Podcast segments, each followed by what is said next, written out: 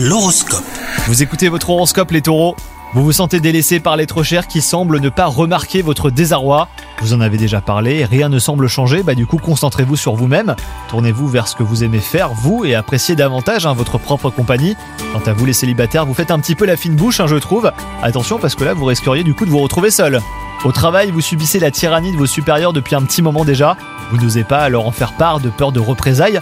Peut-être euh, est-ce le moment hein, de vous diriger vers d'autres horizons plus cléments, pourquoi pas, vous allez y penser en tout cas.